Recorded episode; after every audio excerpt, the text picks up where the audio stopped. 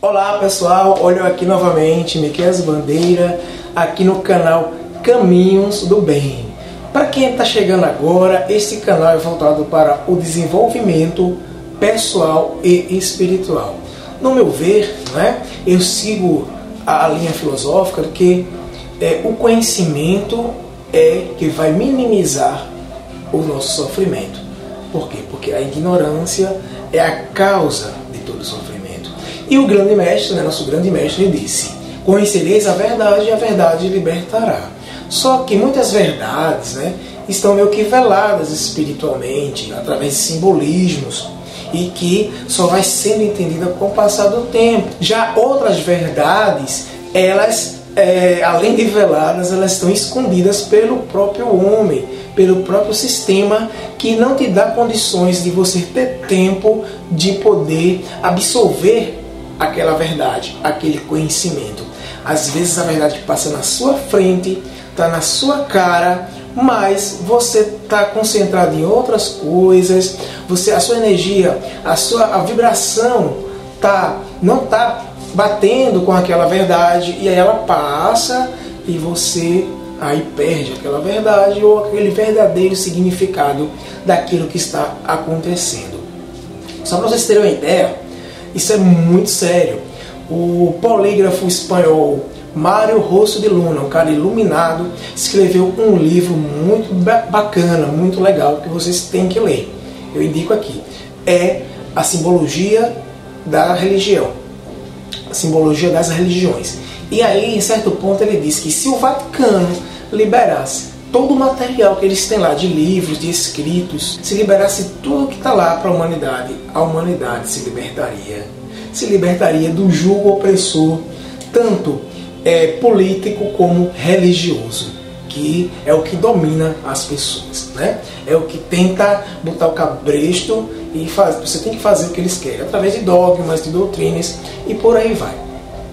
Então isso é muito sério a questão do conhecimento que liberta, que todos os grandes mestres ensinaram isso e ensinam, é algo a se pensar. E por isso aqui neste canal eu trago sempre conhecimentos que eu pesquiso, que eu através, através de, de internet, através de livros, né? Que é muito importante a leitura de bons livros. Posso indicar vários para vocês.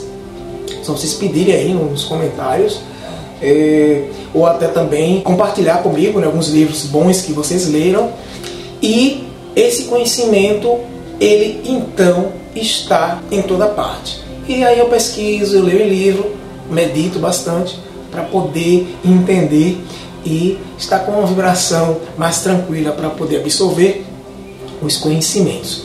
Aí um exemplo disso, né? Você vê hoje, hoje quarta-feira de cinza, então tem gente aí, por exemplo, quem é evangélico, meio que já demonizou todos esses dias aí do carnaval, tá no seu retiro, tem gente, por exemplo, tem vizinhos aqui que bota hinos bem altos, né? Para poder espantar o demônio do carnaval. Eu acho que é isso, não sei. Se eu estiver falando besteira, vocês podem me corrigir aí.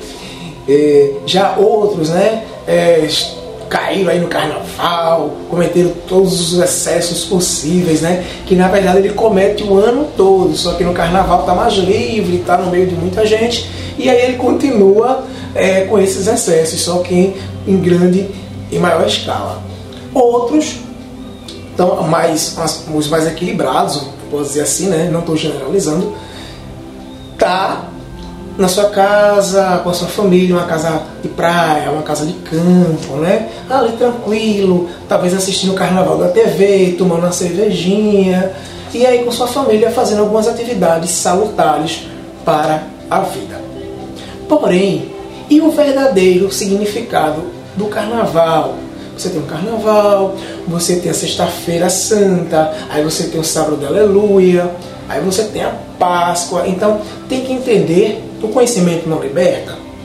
Então quanto mais você tiver conhecimento sobre as coisas, melhor para você e para sua família.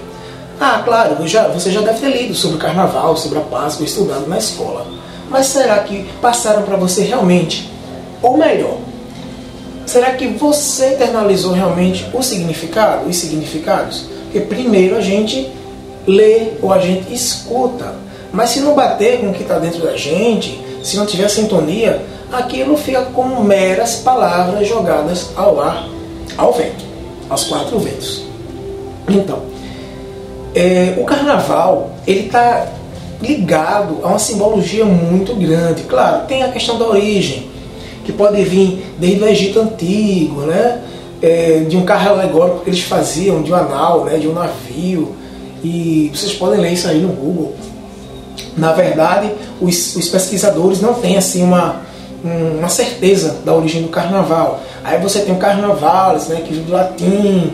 Aqui no Brasil chegou através do entrudo, né, dos portugueses que jogavam água, é coisas para é, nas pessoas né, durante a festividade.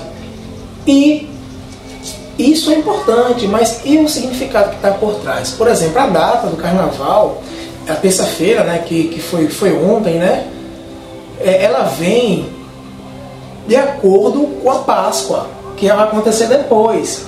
Isso acontece, é, a definição da Páscoa foi em 325, no Concílio de Nicéia. Eu estou falando um pouquinho rápido para o vídeo não ficar muito longo, né? Vocês entendem, né? Vocês compreendem. Porque senão fica assim, tá muito grande de assistir. De assistir. Então, a Páscoa, ela tinha que ser definida no dia, porque estava sendo comemorada por cada povo, cada, cada cidade, cada aldeia, num dia diferente. Então, é, no Conselho de Nicéia, definiu, depois de longas reuniões com o alto clero, né, que seria num domingo, por causa da ressurreição do Senhor Jesus Cristo, mas que domingo?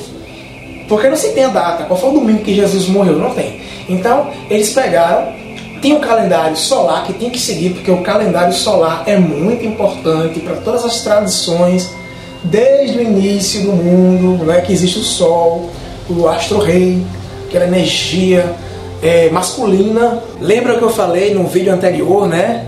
Eu deixar um card aqui é, sobre que a energia primordial foi no vídeo do Tashi Chuan, que a energia primordial ela se manifesta em Yin Yang, quer dizer, uma força masculina e uma força feminina. Então, o Sol é uma força masculina, em contrapartida da Lua, que seria uma força feminina. Então, eles tinham que seguir o calendário solar. Porém, era muito importante também na tradição o calendário lunar. E aí ficou essa, né, de saia justa. A gente segue o solar, então a gente segue o lunar. Vamos seguir o solar. E aí segue o solar.